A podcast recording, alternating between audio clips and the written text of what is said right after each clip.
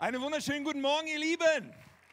Online, ja, die Schaumburger sind heute entweder im Haus oder online dabei, denn in Schaumburg haben wir so einige Krankheitsfälle bei Leuten, die unverzichtbar sind, um den Gottesdienst am Laufen zu haben. Wie gut, dass wir an zwei Standorten sind, dass es diese Möglichkeiten heute gibt, dass es nicht komplett ohne Alternative passiert.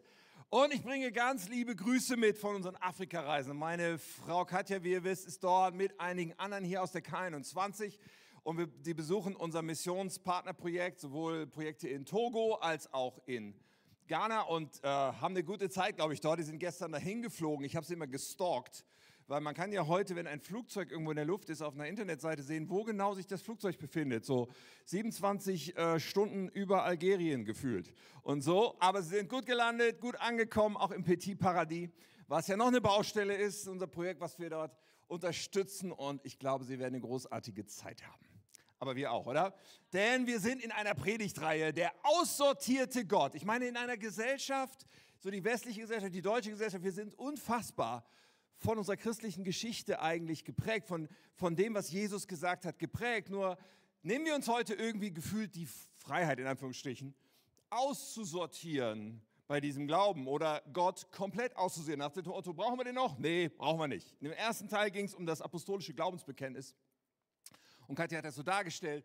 Was passiert, wenn man einfach willkürlich sagt, okay, das brauche ich nicht, das brauche ich nicht, das brauche ich nicht. Und dann irgendwie nur noch so ein Gott übrig bleibt, vielleicht, wenn überhaupt, der mir halt nett und sympathisch und hosentaschentauglich irgendwie äh, entgegenkommt.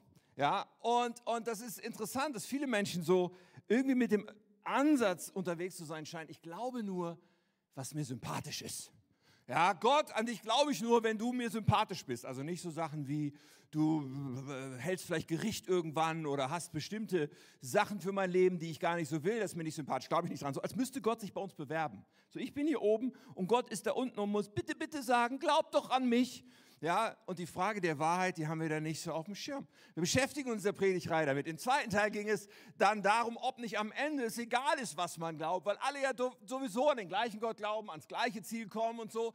Und wir haben das angeschaut. Silas hat das letzte Woche angeschaut, dass es auf der einen Seite so unglaublich viele Do-it-yourself-Religionen gibt. Eigentlich Dinge, die, wenn man sich damit beschäftigt, ziemlich offensichtlich von Menschen irgendwann mal erdacht sind. Perfekt für Menschen, die sagen, ich glaube nur, was mir sympathisch ist, weil dann kann ich mir irgendwas davon aussuchen, was mir sympathisch ist.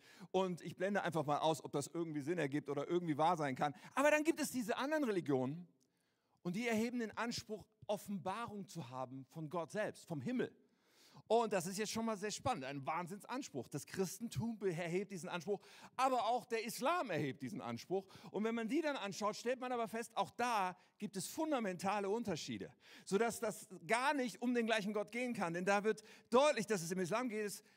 Und Klammer auf, damit wird er dann wieder ziemlich ähnlich wie die ganzen Do-it-yourself-Sachen, die nämlich auch sich darum drehen, da kann man zu.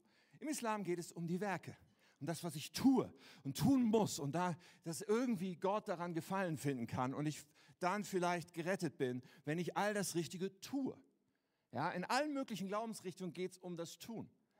Beim christlichen Glauben geht es um das Getan.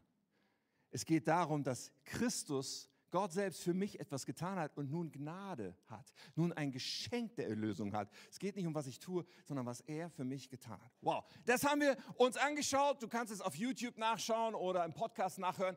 Heute geht es um diese Frage, was ist mit dem Leid? Sowas wie die Killerfrage der Atheisten. Was ist mit dem Leid? Ja, wenn es einen guten Gott gibt, wie kann dann dieses ganze Leid sein? Okay, ich hoffe, du bist ready für diese Frage. Und wir werden uns eine Aussage von Jesus kurz anschauen und dann vor allen Dingen einen Text von Paulus. Das stelle ich mal so voran. Und dann beschäftigen wir uns damit in dieser Predigt, was mit dem Leid ist. Und Jesus, und das ist interessant, weil ich, ich gerade vor diesem Hintergrund, er macht ein sehr spannendes Statement in Johannes 10, Vers 10.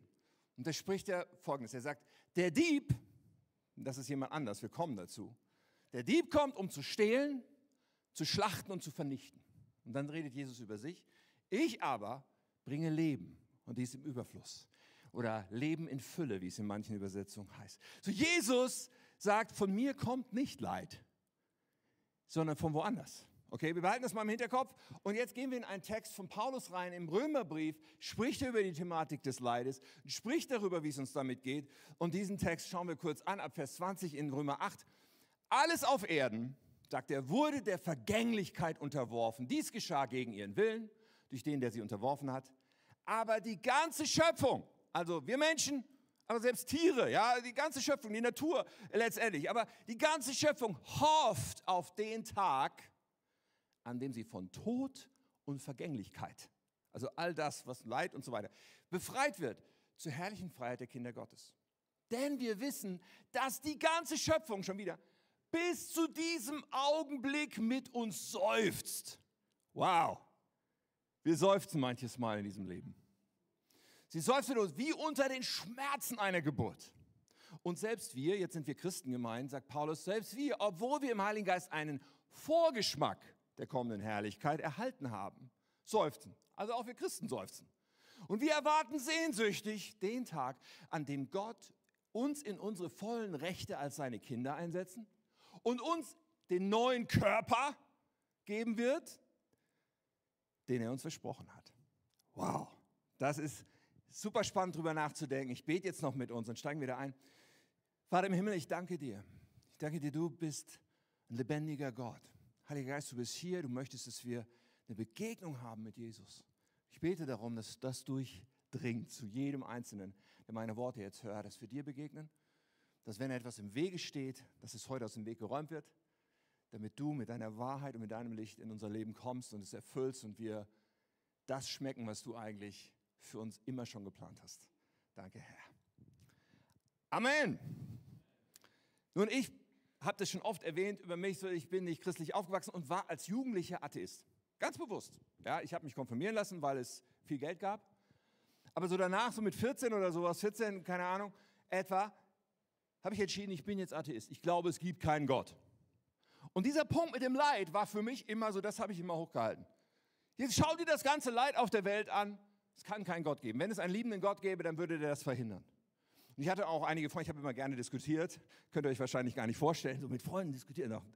Also ich hatte immer eine große Klappe, meine Freunde hatten auch eine große Klappe. Manche von denen waren sozusagen irgendwie christlich, die sind irgendwie zum CVM in so eine Jugendstunde gegangen oder irgendwie sowas.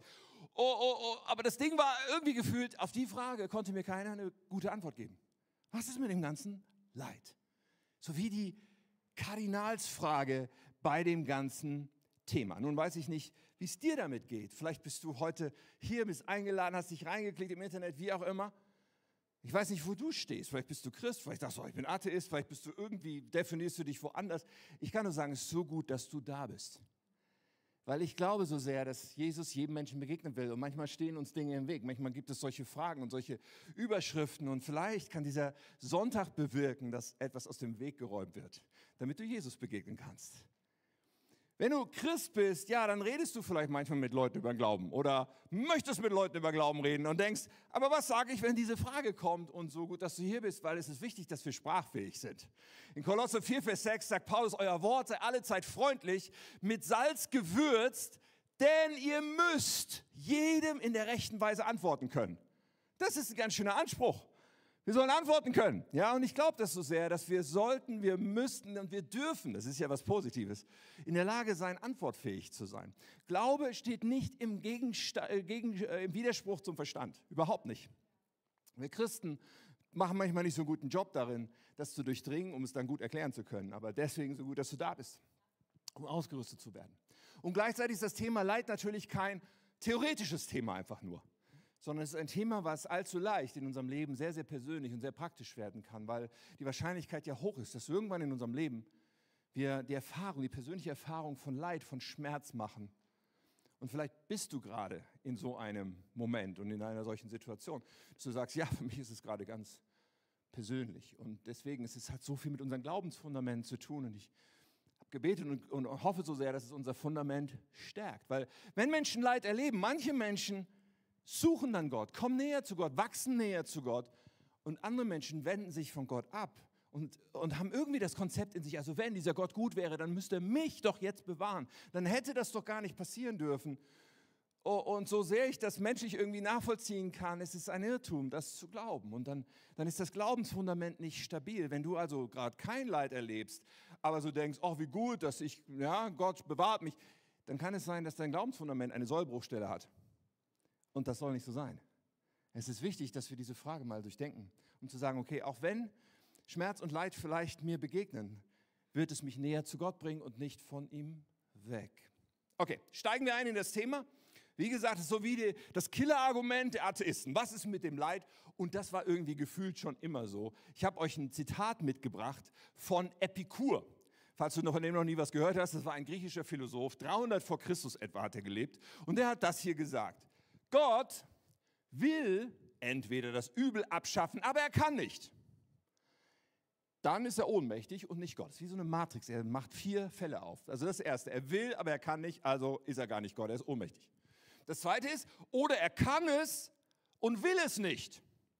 Dann ist er böse. Im Grunde ist er dann ein Teufel. Oder, dritte Matrixfeld, er will es weder, noch kann er es. Also er will es nicht und er kann es nicht das läuft auf beide Folgerungen zugleich hinaus. Also er ist böse und er ist unfähig. Und das vierte Feld ist, oder er will es und kann es. Aber woher dann das Böse? So, das endet mit einem großen Fragezeichen. Und genau dieser Frage werden wir uns heute widmen, die hier im vierten Punkt sozusagen angesprochen ist. Weil das Interessante ist ja folgendes, und da äh, folgt mir mal, tief in uns Menschen, oder? Ist doch ein Bewusstsein von, Leid, Schmerz und so weiter, es ist falsch. Krankheit, das sollte eigentlich gar nicht da sein. Und der Tod auch nicht. Also all das, dieses, dieses, das ist böse, es ist schlecht, es, ist, es darf eigentlich gar nicht sein, oder? Und wenn wir das persönlich erleben, dann sagen wir, warum und überhaupt und das ist nicht gerecht und das ist nicht fair. Wir haben in uns ein Bewusstsein von, eigentlich stimmt da was nicht. Dass wir überhaupt dieses Leid erleben müssen. Und dieses Ding in uns ist eine hochinteressante Fährte, auf die wir uns mal begeben müssen. Im Menschen ist so, okay, eigentlich stimmt da was nicht. In uns ist irgendwie das Bewusstsein, ich verdiene das nicht. Das Interessante ist natürlich, dass wir, also wir schauen in den Spiegel und sagen, also ich bin ja auch, auch gut. Leid und so weiter, das ist schlecht. Und ich bin gut, deswegen passt das nicht zusammen. Ja, der Mensch hat eine gute Fähigkeit, sich selber einzureden, gut zu sein. Ich nehme an, dass selbst Adolf Hitler und andere Tyrannen dieser, der Geschichte der Menschheit in den Spiegel geschaut haben und gesagt haben, oh, ich bin auch gut oder zumindest im Recht oder so. Ich, keine Ahnung, ich, ich habe ihn nicht fragen können. Aber meine Vermutung ist, wie, wie, sich selbst kategoriert der Mensch dann immer so als gut ein. Aber wenn wir auf andere schauen, dann sagen wir, naja, der hat schon verdient. Der ist ja schon übel. Ne? Dass der jetzt leidet, der hat es verdient. Aber ich eigentlich nicht. Ist ganz interessant, was wir da machen, oder? Ganz interessant darüber nachzudenken. Okay, wenn wir uns das also äh, vor Augen führen, kommen wir zu dem ersten und meinem Hauptpunkt heute in der Predigt. Ich habe nachher noch zwei Seitengedanken, aber das erste, was ich mit uns besprechen will, ist unsere Sehnsucht. Wir tragen in uns eine Sehnsucht nach dem Paradies. Und mit der beschäftigen wir uns jetzt und mit der Herrschaftsfrage, die damit zusammenhängt. Im Menschen ist eine Sehnsucht nach dem Paradies, will ich es mal nennen. Es gibt eine Sehnsucht. Alles müsste eigentlich gut sein. Leid, Schmerz, Trauer, Krankheit, Tod, das sollte es eigentlich gar nicht geben. Und zumindest schon mal in meinem Leben. Irgendwas stimmt nicht. Wann hört das endlich auf? Die ganze Schöpfung seufzt, haben wir vorhin gelesen. Wir schauen da gleich nochmal rein. Die Bibel spart ja diese Themen nicht aus. Ganz im Gegenteil. Das ist das Faszinierende. Wenn wir uns mit der Bibel beschäftigen, stellen wir fest, nein, die Bibel redet darüber. Sie zeigt auch, wo es herkommt. Sie zeigt, wo diese Sehnsucht im Menschen eigentlich ihren Anfang genommen hat. Und da müssen wir tatsächlich ganz zum Anfang gehen, in die Situation, wo Gott die Schöpfung erschafft, die Welt erschafft, den Menschen erschafft. Und in dem Moment, wo Gott das tut, dann können wir erstmal sehen am Start, dass Gott ein Paradies erschaffen hat. Und er hat den Menschen in ein Paradies gesetzt. Das nennt man den Garten Eden, so wird es da beschrieben. Ein wunderbares Umfeld. Und die Welt wird dem Menschen anvertraut als ein Paradies. Ein Ort ohne Leid, Krankheit, Schmerz und Tod. Ein Ort, wo Gemeinschaft mit Gott möglich ist. Ich habe das mal mitgebracht, um das ein bisschen zu visualisieren. Okay, das hier ist die Welt. Ja, ich habe es mal so als Globus hier, versteht das nicht falsch. Aber es ist einfach die Schöpfung Gottes und der Mensch wird reingesetzt und bekommt das anvertraut. Und das hier hat eine dicke Trennlinie. All das ist nicht Teil davon. Ja, Leid, Krankheit, Schmerz, Hass, Tod sind nicht Teil von diesem Bild. Das, was Gott ursprünglich gemacht hat, das, was er eigentlich wollte. Ist ganz wichtig zu verstehen. Gott wollte eigentlich das. Das hätte ich auch weglassen können. Ja, das ist im Grunde gar nicht da, sondern Gott wollte eigentlich das hier. Dass wir diese Welt, die er geschaffen haben, verwalten, aber dass sie ein Paradies ist. Und Gott mit seiner Liebe, mit seiner Freude, mit Leben im Überfluss, wie Jesus das genannt hat, im Grunde uneingeschränkt prägen kann, was hier passiert. Das ist der eigentliche Wille Gottes. Und das zu verstehen vom Beginn der Bibel an ist super, super wichtig. Ganz wichtig dabei ist das Krönchen hier oben.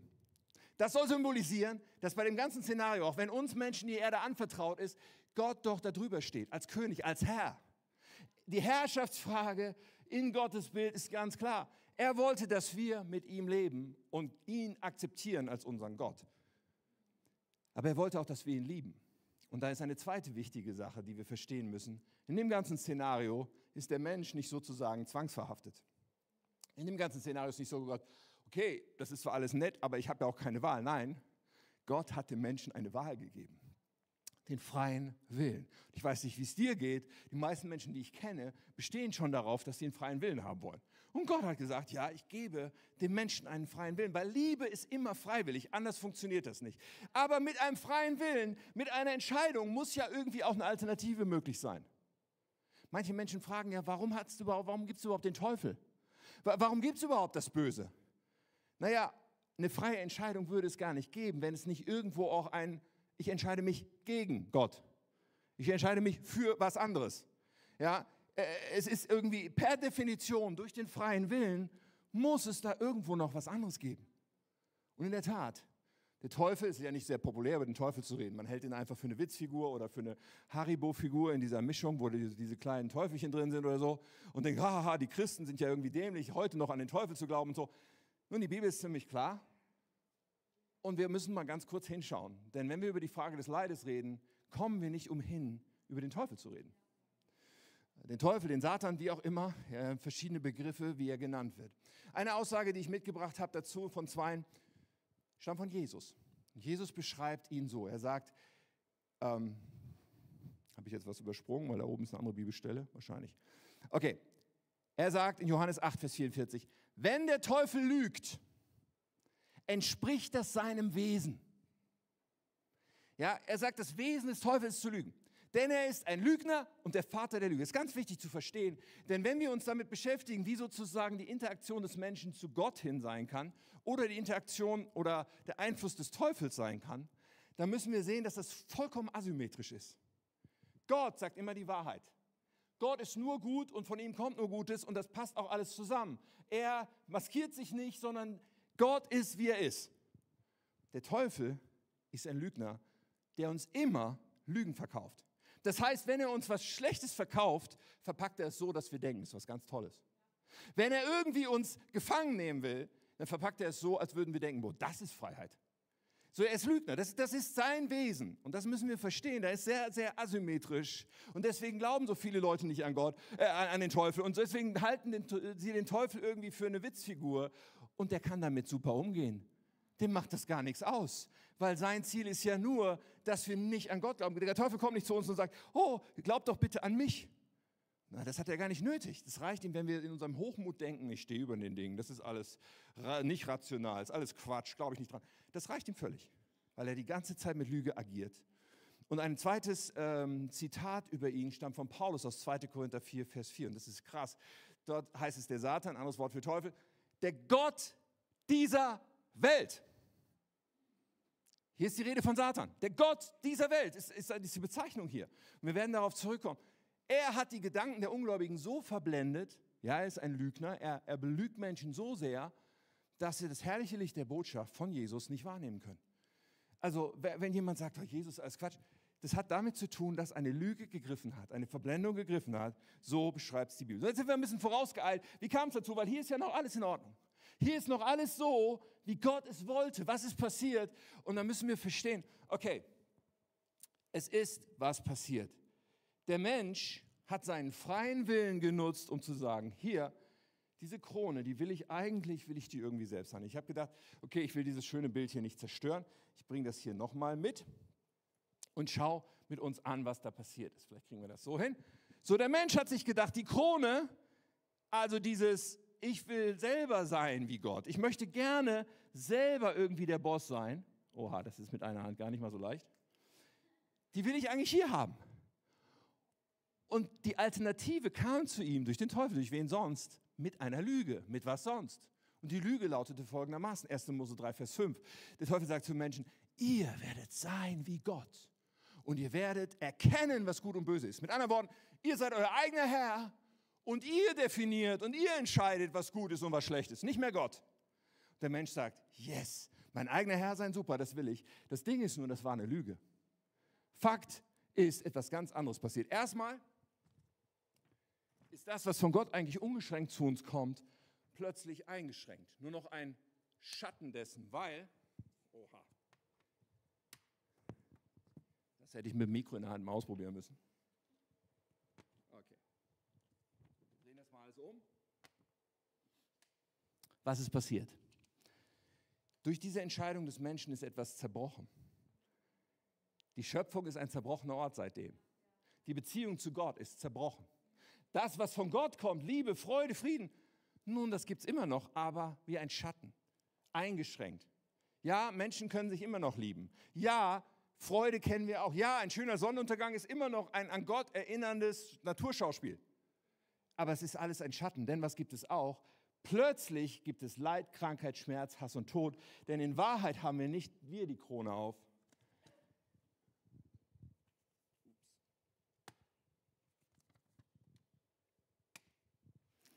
sondern er hier, der Fürst, der Gott dieser Welt.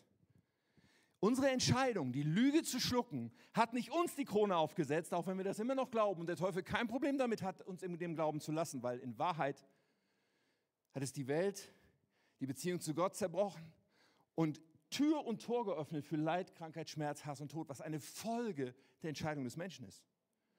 Und das ist übrigens willkürlich. Es ist nicht gerecht. Es ist nicht, der Böse leidet und der Gute leidet nicht. Nein, nein, es ist willkürlich. Random. Wie der Mensch davon betroffen ist. Aber die Krone hat der, den Paulus den Gott dieser Welt nennt. Wow, was für ein krasses Szenario. Aber im Mittelpunkt dessen steht die Entscheidung des Menschen. Die Handschrift Gottes oder der, die Absicht Gottes war immer das hier. Das ist die Sehnsucht Gottes. Aber der, das Resultat, dieser Zerbruch ist, weil wir uns so entschieden haben. Nun, diese Trennung, und ich bin mein eigener Herr, ist passiert und davon ist die Welt, in der wir leben, gekennzeichnet. Interessanterweise ist da aber im Menschen immer noch eins. Dieses tiefe innere Bewusstsein, irgendwie stimmt da was nicht. Irgendwie sollte das nicht so sein. Irgendwie sollte ich eigentlich in einem Paradies sein. Eigentlich sollte immer irgendwie alles schön sein und kein Schmerz und Leid und Krankheit und Tod. Das ist immer noch in uns. Warum? Weil wir für diesen Ort geschaffen wurden, für das Paradies, was Gott wollte, weil wir nicht geschaffen wurden für einen zerbrochenen Planeten Erde, auf dem wir leben. Das ist immer noch in uns. C.S. Lewis, ein großer christlicher Schriftsteller und Denker, der schon lange tot ist, er hat Folgendes gesagt. Wenn wir in uns selbst ein Bedürfnis entdecken, das durch nichts in dieser Welt gestillt werden kann, diese Sehnsucht nach dem Paradies zum Beispiel, wenn wir das in uns entdecken, dann können wir nur daraus schließen, dass wir für eine andere Welt erschaffen sind. Und das ist so, wir sind geschaffen für eine Welt ohne Leid und Krankheit. Aber in uns ist das Bewusstsein, irgendwas ist falsch. So, wir haben das und in der Blindheit klagen wir dann Gott an und sagen, Gott, warum fixst du das nicht? Warum dieser ganze Schmerz? Und der Lügner hier unten, der freut sich, weil er uns gemacht hat, hat sozusagen erreicht, dass wir glauben, dass all das von da kommt und nicht von ihm. Weil er ja lügt, weil er die ganze Zeit die Strippen zieht und, und, und sich freut, dass wir das nicht erkennen.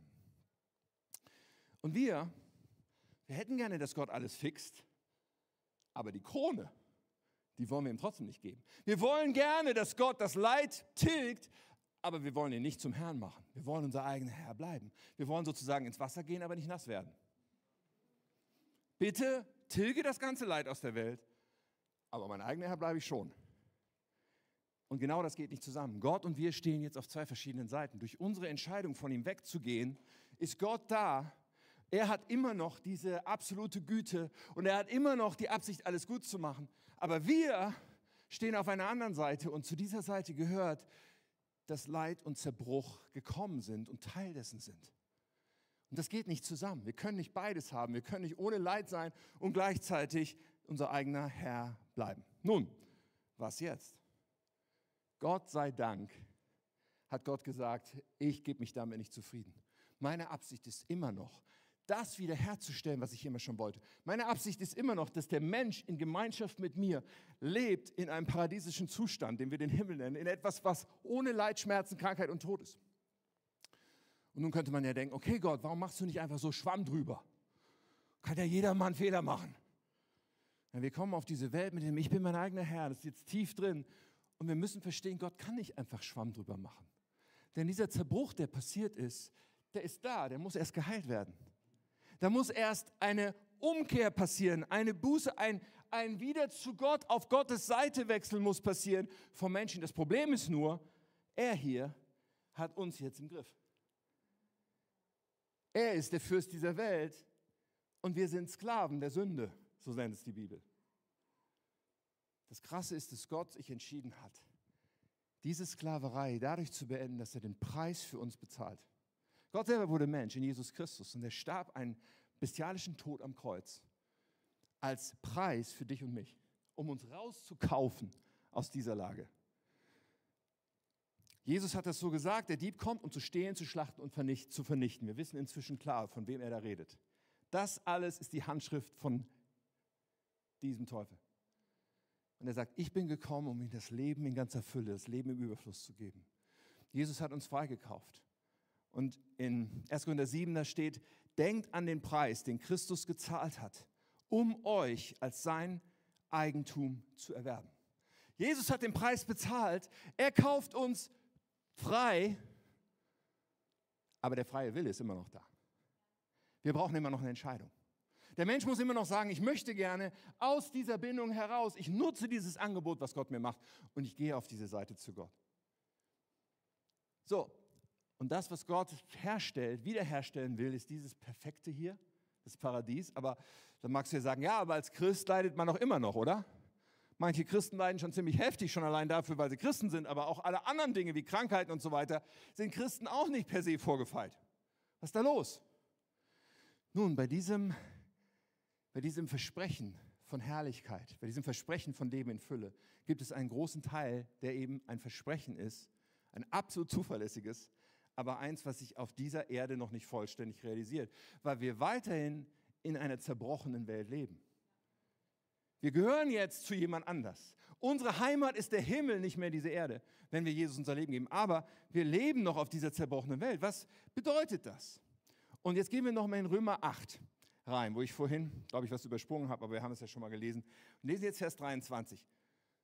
Selbst wir, sagt Paulus, selbst wir Christen, obwohl wir im Heiligen Geist einen Vorgeschmack der kommenden Herrlichkeit, wir haben in uns, wenn wir Jesus begegnen, entsteht in uns ein, wow, ich weiß, dieser Himmel ist das Großartigste. Und manchmal kriegt man wie so einen, einen kurzen Einblick in das, was da geht im Himmel.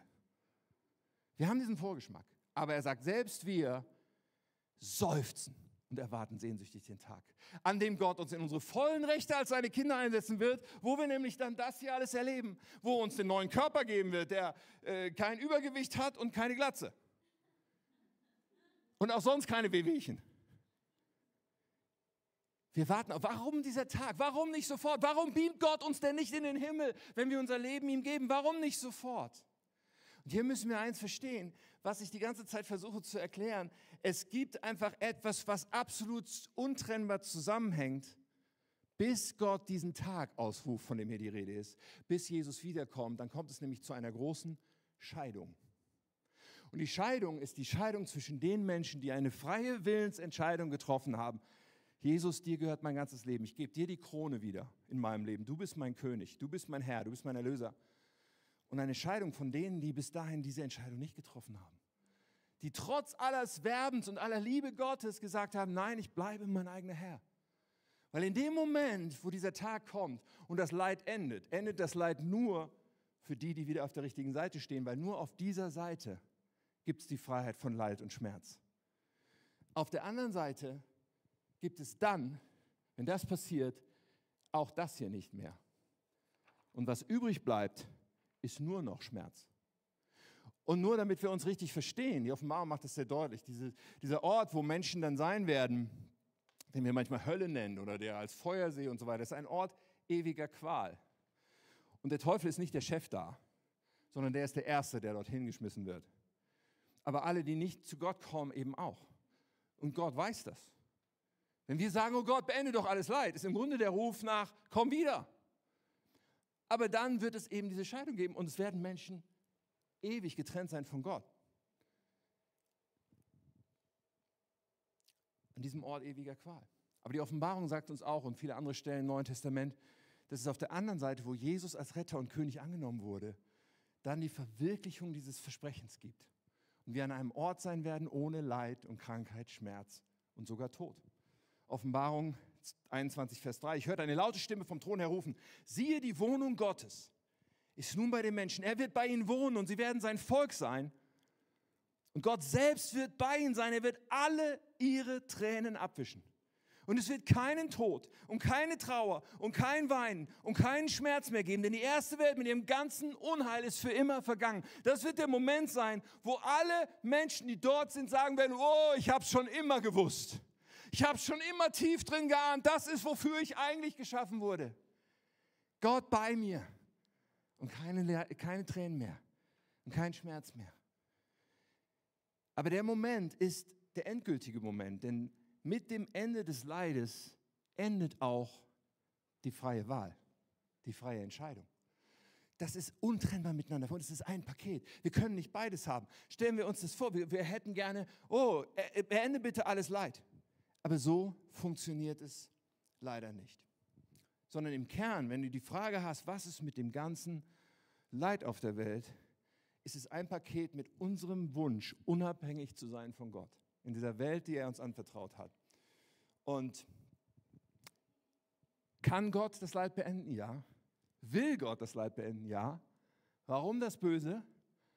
Weil wenn er das beendet, an dem Tag gibt es eine Scheidung und keine Entscheidung mehr. Es gibt eine Trennung, aber keine Möglichkeit mehr, zu Gott zu kommen.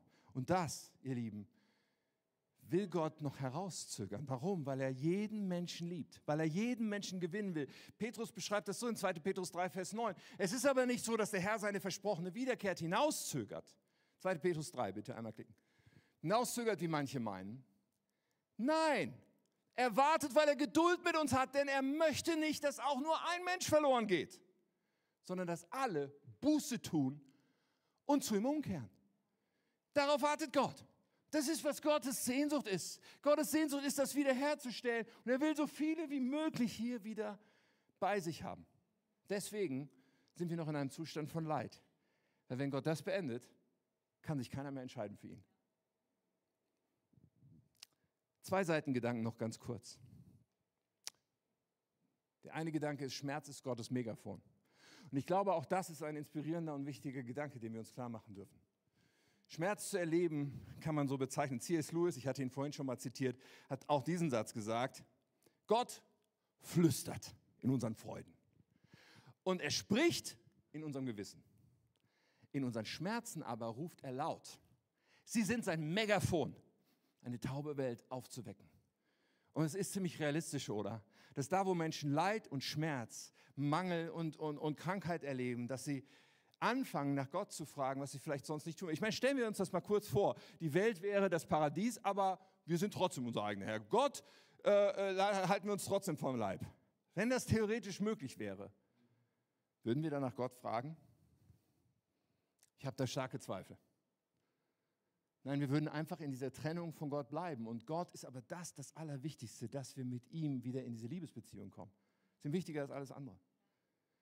Und Schmerz ist tatsächlich dazu geeignet, dass wir uns auf die Suche machen nach Gott, dass wir es zum Anlass nehmen, um zu sagen, okay, Gott, ich, ich, ich brauche dich. Ich brauche, du, da muss es mehr geben als das, was ich hier gerade erlebe. Und ich suche dich. In Krieg und Armut, in Schmerz und Leid suche ich dich. Und was für eine Arroganz, wenn Menschen sagen, naja, du kommst ja nur, jetzt fängst du an zu glauben, nur weil du Krankheit erlebst. Was für ein Quatsch. Was für, was für eine Arroganz. Nein, es ist kostbar, wenn zumindest das dabei rauskommt, dass wir uns zu Gott wenden und ihn suchen. Und im Leid, da fragen wir gerne, oh, warum ausgerechnet ich? Warum ich? Die richtige Frage war, wäre eigentlich, warum eigentlich bis jetzt nicht? Und warum nicht viel heftiger? Wenn das Ganze eine Strafe wäre, dann müssten wir eigentlich die ganze Zeit alle noch viel krasser leiden, als wir es uns vorstellen können. Das ist die falsche Frage, warum ich?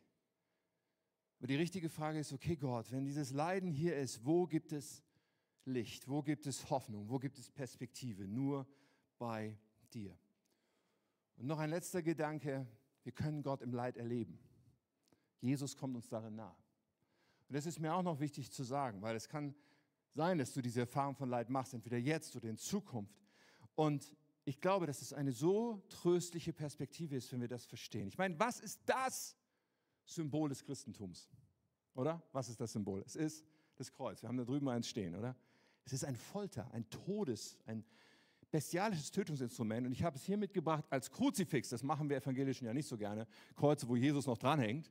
Weil wir wissen, er hängt da nicht mehr dran. Wir wissen, er ist nicht nur gestorben und begraben worden, er ist auferstanden von den Toten. Und trotzdem, dieses Kruzifix macht deutlich, er hing da unter bestialischen Schmerzen. Er ist da förmlich verblutet. Er ist, er ist krass. Er hat Leid erlebt. Er hat sich nicht immun gemacht dagegen. Nein, Gott hat den Himmel verlassen und er wusste, das wird der finale Punkt sein. Und ich glaube, das ist etwas, was uns Trost geben kann, wenn wir Leid durchleben. Zu wissen, Jesus, du weißt, wie sich das anfühlt. Du weißt nicht nur, sondern das große Warum. Warum hast du das erlebt? Weil du für mich einen Ort willst. Weil du für mich eine Ewigkeit willst, wo dieses Leid und dieser Schmerz einmal vorbei sein wird. Ja, dieser Schmerz mag immer noch schlimm sein jetzt. Aber zu wissen, Jesus, du hast auch gelitten. So hart gelitten weil du für mich einen Ort und eine Ewigkeit ohne Schmerzen willst. Das finde ich ist tröstlich. Das ist wertvoll. dann können wir Gott begegnen in dieser Situation und können ihm vertrauen, auch wenn wir die Antworten nicht immer haben. Wir haben oft die Antwort nicht, warum, warum ich, warum jetzt. Wir, wir kriegen die Antwort nicht. Aber wir wissen, dass er meine Erlösung erkauft hat mit einem unfassbar großen Schmerz. Paulus im gleichen Kontext von Römer 8, also danach kommt dieser Text, den wir angeschaut haben vorhin. Kurz davor sagt er das. Ich bin aber davon überzeugt, Römer 8, 18, dass unsere jetzigen Leiden bedeutungslos sind. Klammer auf, und Paulus wusste, was Leiden bedeutet. Der hat krasse Leiden erlebt. Und er sagt, es ist bedeutungslos im Vergleich zu der Herrlichkeit, die er uns später schenken wird. Die Perspektive auf eine ewige Hoffnung darf uns Kraft geben. Aber der Geist Gottes lebt auch in uns und gibt uns immer wieder einen Vorgeschmack auf das. Auch wenn wir noch in der zerbrochenen Welt leben, auch wenn wir noch sagen müssen, gut, da ist so vieles nicht in Ordnung. Aber die Ewigkeit wird so sein. Ohne Schmerz, ohne Leid und ohne Tod. Und jetzt stell dir das mal vor. Stell dir vor, das wird unser Glaubensfundament, was feststeht. Stell dir vor, selbst wenn wir Leid erleben, entscheiden wir uns, es wird mich näher zu Jesus bringen und nicht von ihm weg. Stell dir vor, wir haben ein Herz, was gefüllt ist mit der Hoffnung auf die ewige Herrlichkeit. Und dann stell dir vor, übrigens, es ist für mich als Pastor, gehört zu den kostbarsten Dingen, Menschen begleitet zu haben immer mal wieder zu begleiten, die dem Tod ins Angesicht schauen oder die furchtbares Leid erleben. Ich denke an einen Pastor aus Afrika, der, der, der hat irgendwie 24 Stunden oder sowas in einem Erdloch stehend verbracht, weil sie ihn da zum Sterben in die Wüste irgendwo eingegraben hatten. Oder Menschen, die, die, die Hirntumore hatten ja aus der Kirche, wie, wie der erste Mann von Victoria, der gestorben ist an einem Hirntumor und so eine, aber gleichzeitig so eine Nähe von Jesus erlebt hat in dieser Zeit, wo wir ihn begleitet haben. Es ist real, dass es den ganzen Unterschied macht. Stell dir vor, ja, wir müssen Leid nicht suchen und umarmen, aber also haben wollen, aber wenn es passiert, können wir näher zu Jesus kommen als sonst irgendwie. Und stell dir vor, wenn jemand dich fragt, und was ist mit dem Leid, dass du ihm mutig antwortest, weil es Antworten gibt. Weil unser Glaube nicht nur Glaube ist, sondern auch das Logischste und das Sinnvollste, was man sich vorstellen kann. Amen? Amen. Okay, lass uns miteinander beten.